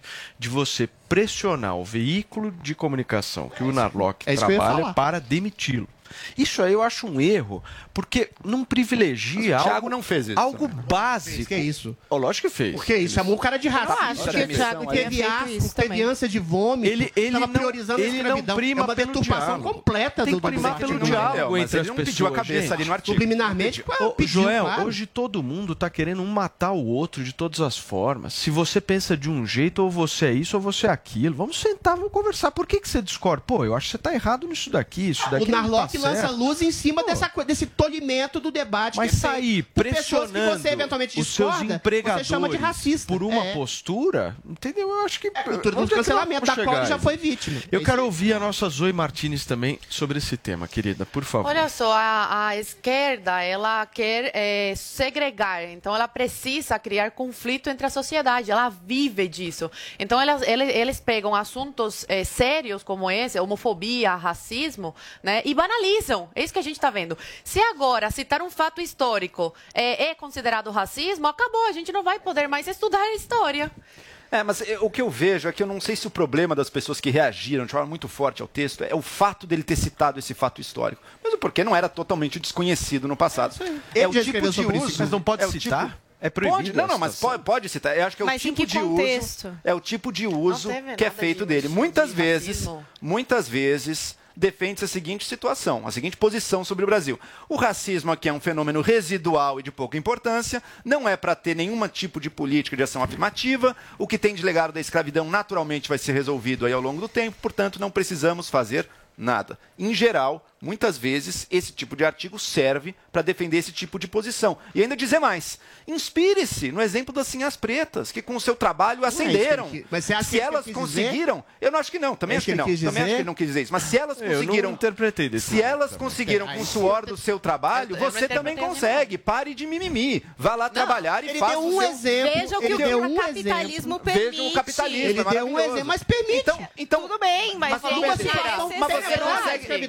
Mas você consegue, mas Adriana, você concorda? Você concorda que para alguém que vive o racismo, não é o meu caso, não é o caso de ninguém nessa bancada, É para alguém que vive é o, o racismo no seu dia a dia, ouvir esse discurso jogado a ele, a pessoa vai reagir de uma maneira mais Ah, forte. mas aí, também, aí você está confundindo a pessoa Concorda? que vive o racismo Mas- com o movimento pra demissão. racialista. Não, não, não, não tô dizendo Não, que deva se expressando, Não deve, não, acho errado, não, acho não, errado Leandro Mas eu entendo a pessoa ficar indignada O com o texto. Leandro Narlock parte da premissa de exceção, de sinhazinhas negras que ascenderam socialmente, de um grande escritor que ascendeu socialmente, de abolicionistas que ascenderam socialmente, para dizer que a sociedade brasileira não é toda travada e não era totalmente travada, inclusive no período tenebroso da escravidão. O que ele quer exatamente colocar como contraponto é que o movimento negro, muitas vezes, peca exatamente apenas pela vitimização e por enxergar racismo em todas as relações sociais e por enxergar no racismo a barreira para qualquer tipo de ascensão de algum negro ou pardo e que ascenderam no século XX. Olha o Pelé, olha cantoras brasileiras, olha uma série Gente, de a pessoas. exceção E da não é- exceção. Não, não são O exceções. Pelé, o rei do Metade futebol. dos cantores brasileiros hoje são negros. Entendeu? Metade, 90% dos jogadores de futebol são negros. É uma minoria Existe bastante uma série, ínfima, né, Uma série Mas de pessoas Eu para sei, além de algum tipo de racismo estrutural ah, substancial que a gente possa ter. Então é nesse sentido. Olha, negros, vocês não precisam olhar apenas para a questão Eu, é, da sua vitimização, da questão da, da escravidão. Vocês podem ascender, eles tiveram espaço para ascender e ainda tem. O problema é quando você joga luzes só sobre o movimento Adreles, racial uma e pergunta. enxerga tudo Joel, como eu não tenho opressão tempo. do macho adulto. Eu tô com o branco. tempo Ele fala muito, Eu tô com o tempo contraponto. estourado Nos Estados aqui, Unidos tem cantores negros famosos. Quer dizer que não Muitos. existe racismo? Quer dizer que existe Muitos. racismo nos Estados Unidos? Mas existe possibilidade de ascensão. Existe racismo, é sério, Mas vocês atacado. veem racismo em tudo. Peraí, peraí, peraí, peraí. Eu vou, é- pi- eu vou precisar fazer um rápido break agora. Eu vou precisar fazer um rápido break porque a gente estourou aqui no tempo. O papo tá muito bom, mas daqui a pouquinho a gente volta aqui no Morning Show porque são 11 horas e 6 minutos. No momento onde as pessoas estão cheias de dúvidas, o Bolsonaro vai para as ruas responder cada uma delas. Qual é a sua, rapá? Como assim, qual é a minha? Qual é a sua com essa camiseta escrota? Mitadas do Bolsonaro. Bolsonaro. Qual é o maior absurdo que um homem pode me dizer? Que te ama! Baixe agora na TV Store ou no Google Play, no celular ou tablet. Panflix, a TV da Jovem Pan de graça na internet. Nossa! Olhem aquilo! Quem é? É um bilionário da Forbes? É um ET? É uma lenda do Instagram? É o tio Patinhas? Não, é o tio Rico. A Jovem Pan apresenta Conselho do Tio Rico. Senhoras e senhores, este é o Conselho do Tio Rico aqui na Jovem Pan. Fala, tio! Como é que você tá, Zuki? Obrigado pelo convite, Jovem Pan. Vambora. Olha, eu quero agradecer que você trouxe uma sobremesa aqui. Isso é muito louco. O que é isso aí? Isso é mil folhas? Da onde é? Sem carboidrato. Mas por que? Você tem pouco açúcar aqui. Pouco. Não, eu tô na dieta agora que a minha mulher falou que não consegue mais olhar pra mim, de tão gordo que eu tô. Mas qual que é o melhor mil folhas de São Paulo? Me fala, da onde você gosta? Olha, eu vou te falar. É. Às vezes eu ligo pro Carlos Gereissati. Tá. Falo, olha, abre o shopping. Isso, vou te falar. Uma da manhã que eu quero comer o mil folhas do Dama. Bom. Você conhece o Dama? Conheço, tem um cafezinho um gostoso. café- adoro. Eu já, eu já peço 5, 6, de largada. e a minha mulher. Só pra começar. Só pra começar a brincadeira. E eu, eu comecei, pô, falei, cacete, preciso emagrecer, né? Agora eu tô começando a correr, parece um rato de laboratório. Boa. Já que você falou. Já perdi 6 quilos. Perdeu 6 quilos, tá bem, pô. Você nem dá pra ver a barriga no suspensório que você tá usando. É o que eu falo, perto do Faustão eu sou magro, perto do Jorge Paulo Leman eu sou gordo. Mas vamos então direto e reto para o conselho do tio Rico. Vale a pena comprar ou alugar um imóvel? Depende, você vai morar nele ou é só pra investir? Se você for morar. Para, você morar, você tá constituindo uma família, vai ter filho, aí é um outro negócio. Tá bom. Aí, se o cara quiser comprar, tá ótimo, não tem problema. Pra vida toda. Pra investir, Zup, depende de quanto você tem disponível. Porque eu gosto de liquidez. E aí você pode Você se prender. vender. Por exemplo, nós estamos falando do Faustão. Tá uma bom. casa de 50 milhões ali na Cidade de Jardim. Vai vender aquela casa. Quanto tempo vai levar? É. É linda e maravilhosa, mas. Vai perder. Ah, porra, vai ter que botar o preço embaixo. Tem gente que paga, mas eu gosto de liquidez. Então, para investir, eu gosto de ter riscos mais alocados em mercado financeiro do que em mercado imobiliário. E fundo imobiliário, vale a pena? Eu gosto. O fundo imobiliário eu gosto. E pode você pode pegar de um shopping, como você falou, você Exato. pode pegar de um apartamento. Pode, pode. Tem fundos e fundos. Tem fundos bons e ruins. Mas você tem liquidez. Entendeu? Boa. A maioria dos fundos tem liquidez. Então você pode vender uma cota, duas, dez, vinte. E não precisa vender o imóvel inteiro. Então, vai na cidade de Jardim aqui em São Paulo, tá cheio de casas gigantescas para vender aquelas, aquelas casas, mas vai levar meses e anos. a minha mulher compra a casa até dizer, chega e fala, escuta, chega, eu não, eu não tenho corpo para habitar tanta casa. Ô tio, você quer mandar um beijo grande pra quem? Ah, vamos mandar pro Flavinho Rocha? Flavinho Rocha. Da Riachuelo. Boa. É, ele tá, agora tá na academia. Tá. Ele que me botou na academia. É mesmo? É, ele falou, tio, você precisa treinar comigo. Agora eu dou um pau nele. Ele tá com o braço mais inchadinho. ele tá achando que tem 25 anos de idade. Boa, tio. Implante de cabelo. Tá maravilhoso. Falou, ó, não fica muito bonito, senão eu vou te dar um abraço. Esse foi o conselho do tio Rico aqui na um Jovem beijo Pan. grande. Conselho do Tio Rico rico.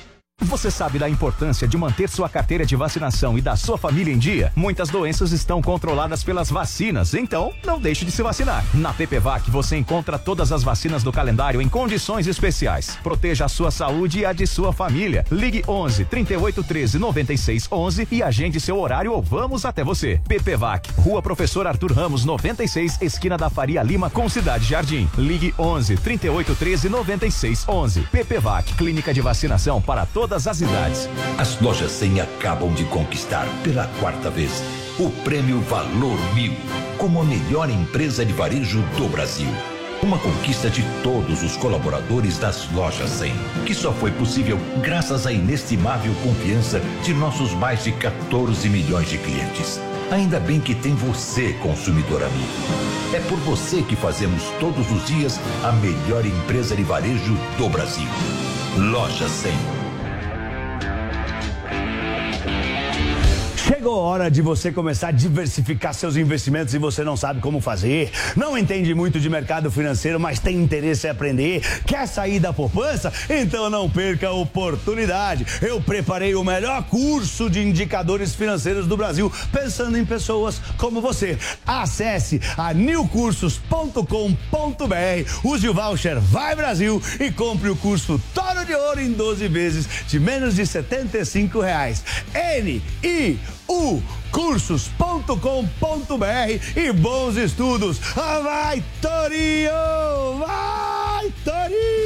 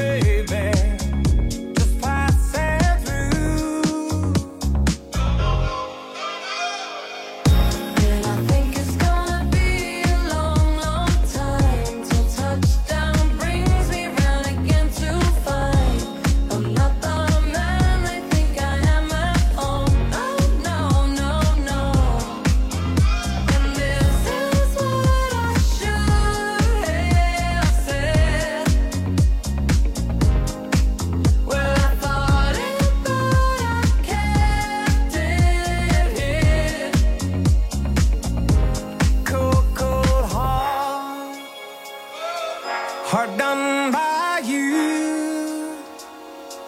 Something's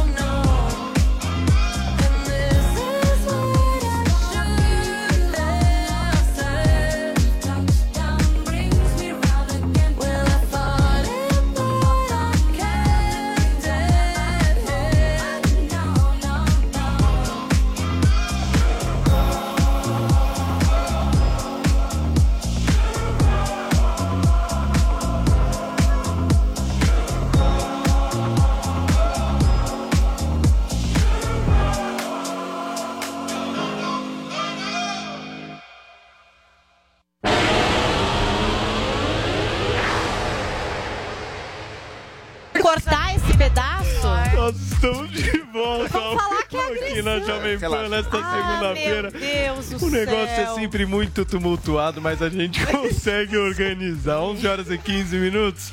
Não, é o outro.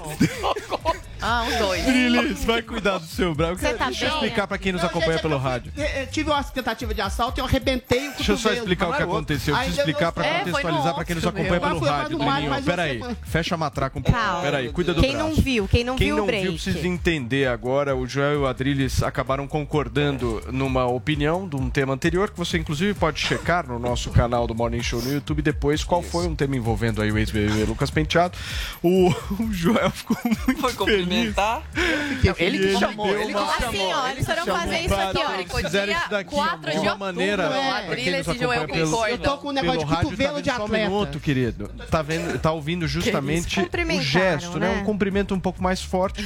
e o Adriles sofreu um assalto recentemente e machucou justamente esse braço. Dois braços. E tá agora ele vai ter que amputar. Eu vou ter que... É, ele falou um pouco de palavrão. É uma doença cotovelo de atleta. Me dá uns remédios, gente, no Google aí. Me dá uns. Gente, vamos, chega. Mas tá Vamos agora melhorando, para o tá nosso destaque internacional neste programa. Um brasileiro, gente, de apenas, 20, de apenas 22 anos, comprou uma mansão nos Estados Unidos que pertencia, sabe a quem?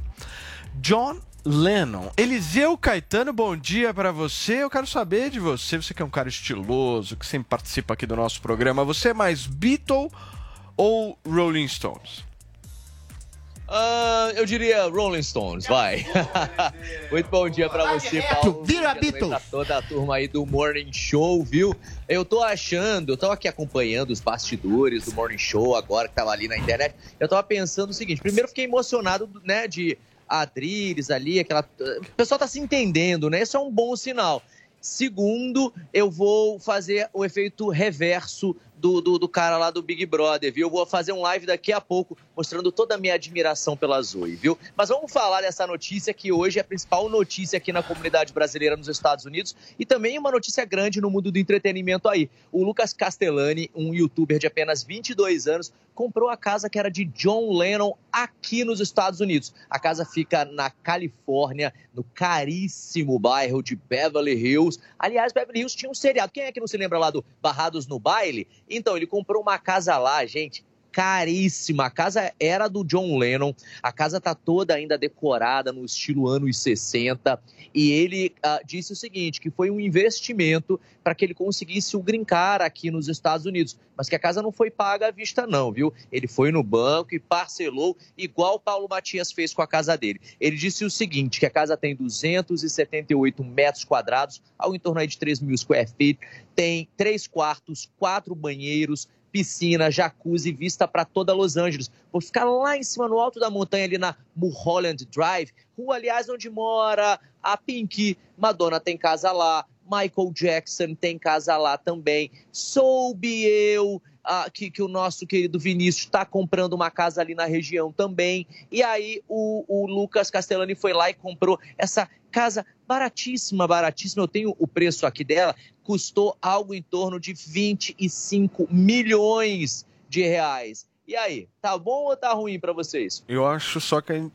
Muito bem, nosso querido Eliseu Caetano participou aqui com a gente do nosso Morning Show. Obrigado, Eliseu. Um abração pra você. A gente se vê por aí, hein? Quero saber o que, que vazou estava dizendo que você acha, viu? Mas eu volto amanhã. Você sabe é o seguinte, Tchau, tchau. o ao vivo é complicado, né? Porque pega a gente numa saia justas. Mas neste momento é importante manter a calma e seguir em frente. Tchau, queridão. Beijo pra você. Valeu. Paulinha, chegou a hora aqui neste programa, a hora que todo mundo mais esperava, a hora pra gente falar de um produto maravilhoso. O Botox Natural existe, dona Paula. É, a Harmonique tá aqui, são dois produtos, um produto pro dia, um produto pra noite, mas não tem que comprar cada um não, quando você compra já vem os dois, e é muito bom poder estar aqui com o Andrade pra falar sobre os benefícios do Harmonique. Beleza, Andrade? Firme, irmão? Tudo bem, Paulinha? Escuta, já vamos Ah. começar então pra galera que tá nos acompanhando pelo rádio, pelo YouTube e pela Panflix. Esse produto que a gente já vem anunciando aqui há algum tempo no Morning Show, tá vendendo pra caramba. A galera tá empolgadíssima e tem muita gente que ainda não comprou. Então, gente, é 0800 020 1726. Repetindo aqui com calma pra você anotar, on- 0800 020 1726. Esse é o número que você precisa ligar agora, justamente para adquirir um baita de de um produto que vai deixar você mais bonito e vai cuidar da sua pele como nunca, né, Andrade? Exatamente, porque às vezes a gente não percebe, mas a gente levanta de manhã vai trabalhar. Aí esquece que tem agentes nocivos aí, poluição, poeira, que acaba prejudicando a nossa pele. E foi pensando em tudo isso que a gente desenvolveu o Harmonic. Por quê? Porque a gente sabe que o Botox é um procedimento caro, é um procedimento invasivo. Tem gente que não pode ver agulha, que, meu, eu sou uma pessoa que, se eu ver agulha na frente, já, já sai correndo. Então, Pira. É, então não tem como, gente. Não é invasivo. Tem o produto do dia, que é o Harmonic Dia, o Harmonic Noite, que eles se complementam, como a Paulinha falou, né? Quando você liga no 0800 020 1726 e você leva o Harmonic, não vai vir um só, vai vir os dois. Vai vir o dia e o da noite. O do dia é muito legal a gente falar do do dia, por quê? Porque justamente por conta da poluição, por conta da poeira, por conta de tudo que prejudica a nossa pele, porque a nossa pele ela sente reflexo, o sol, a quantia que o sol prejudica a nossa pele. Até do computador, né? Essa luz do computador Isso, foi até prejudica, bom né? você falar da luz do computador, porque, por exemplo, a toda hora a gente está na frente do computador, a toda hora a gente está sentado na sala de casa assistindo TV, o celular na nossa mão também, toda hora tá com o celular, e os aparelhos eletrônicos, eles emitem uma luz azul. Essa luz azul, ela envelhece a nossa pele, ela causa danos à nossa pele e a pele sente reflexo, que é o quê? Começa a aparecer ruga, começa a aparecer linha de expressão, às vezes a pessoa tem a pele oleosa, não sabe por quê, começa a sair espinha e tudo isso é por conta desses agentes que a gente acabou de falar, da luz azul, de tudo, de tudo Agora, isso. Andrade, o que diferencia o Harmonic, por exemplo, de um Botox natural é o seu preço, né? Nós estamos Exatamente. falando, nós estamos falando de uma qualidade idêntica, ou É. seja, ela cumpre aquele papel do Botox, que é a coisa mais importante. Só que nós estamos falando de grana, gente. Estamos falando de dinheiro, porque Botox É. não é barato, é Não caro. é. E ele tem, é legal que esse efeito Botox é imediato. Ele dá o efeito Botox imediato. Quando você passa o Harmonic, você já sente que a pele dá aquela esticada, né, Paulo? Parece que você tirou as linhas, as rugas com a Cinco própria minutos mão. depois já estica. É, e ele, como ele tem nanotecnologia, biotecnologia, ele age em todas as camadas da pele. Não é um produto que age só superficialmente, porque às vezes você passa um produto na pele que ele abafa os poros. E isso prejudica, Fica porque oleoso, a né? pele fica Pesado. oleosa, pesada. E o Harmonic não, você não precisa ficar esperando secar, sabe aquele negócio ruim É. que fica, aquela sensação? Não. Você passou, ele já absorve rápido, já hidrata todas as camadas da nossa pele e dá aquele efeito Botox imediato. Então, assim, esse efeito Botox imediato, conforme você vai fazendo uso, Paulo, é o seguinte: é, quem já tem a ruga profunda, quem já tem a linha de expressão, se for fazendo uso, por ele ser um dermocosmético, ele é um tratamento. Vai então você vai preenchendo. ele vai preenchendo essas rugas. Então, quem tá cheio de ruga, com a pele parecendo aquele maracujá de gaveta todo enrugado, salvação. tem salvação sim e é bom, Harmonic. gente. Ó, você pega o telefone agora, Boa. você que está nos acompanhando aí no YouTube, você que está nos acompanhando pela rádio, liga aqui no 0800 020 1726, porque já não é um produto comum por ter oito ácidos hialurônicos, por ter probióticos, o veneno de cobra que é o responsável por, por preencher as rugas que a gente acabou de falar. Esse então é o- um produto completo. Para quem nos acompanha por imagens, esse é o branco do dia e esse aqui é justamente o preto da Dois noite. meses certo? de tratamento com esses dois, né, Andrade? Exatamente, você vê o resultado nitidamente. A gente até pede pro pessoal de casa fazer o quê?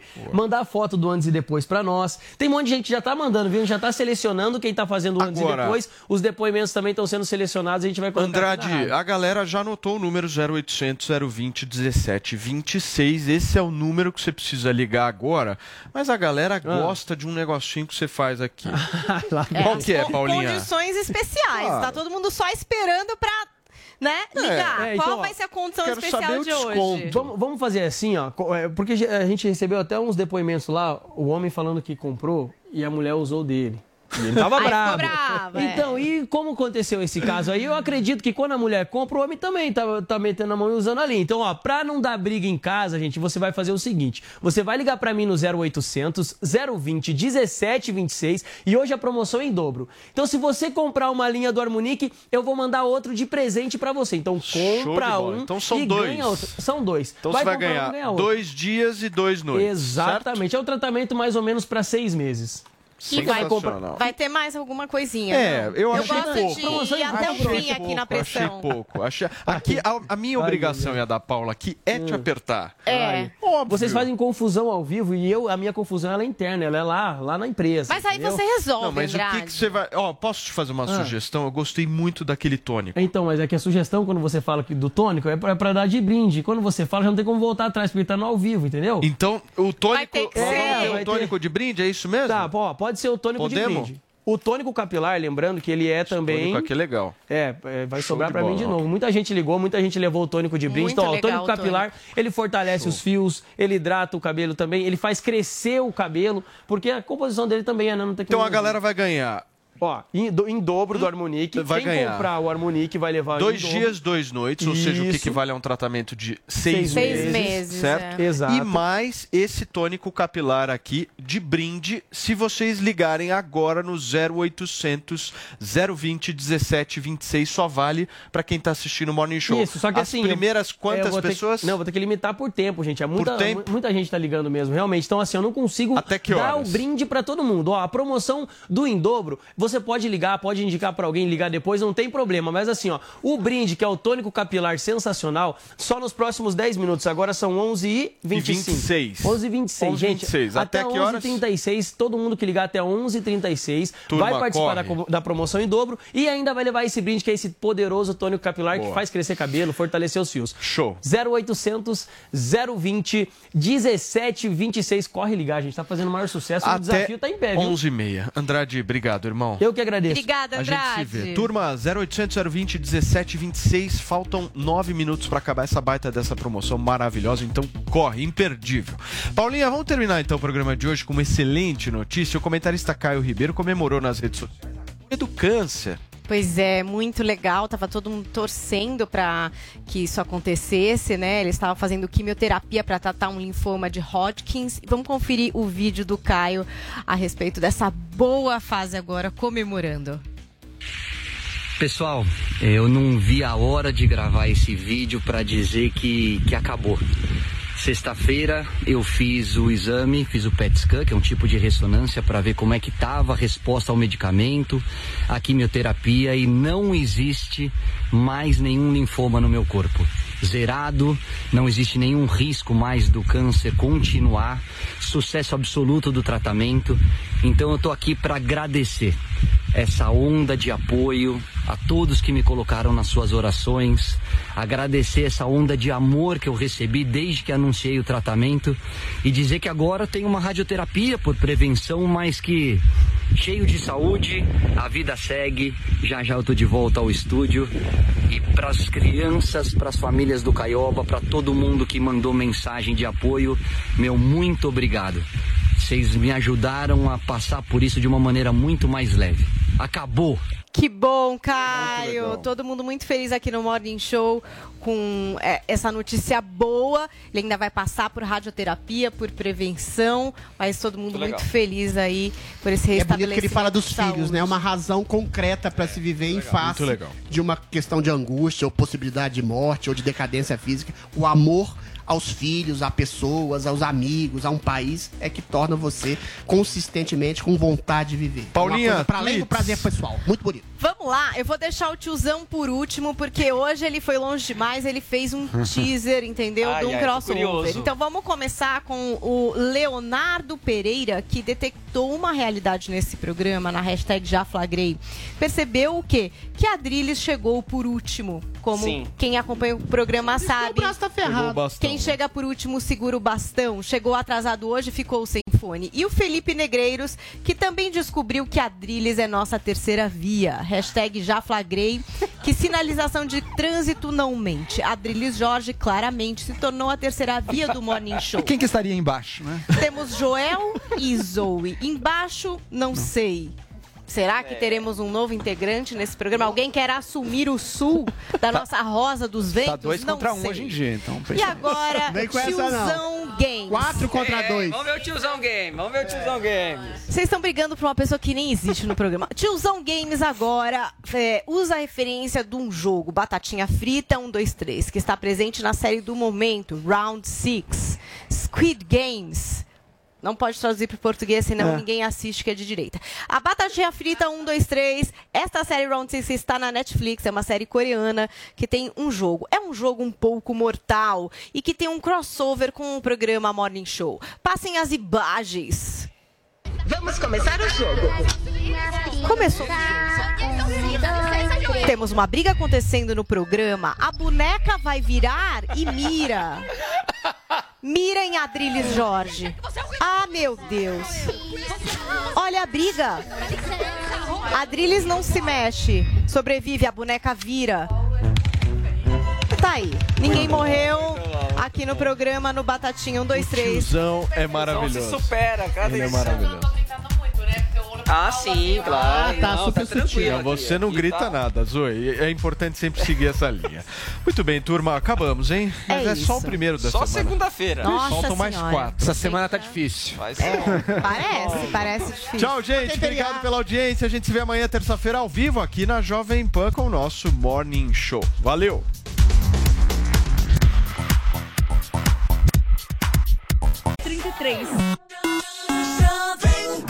Vem comigo nessa meia hora. Eu sou a Fabi Ribeiro e agora tem Vanessa Carton.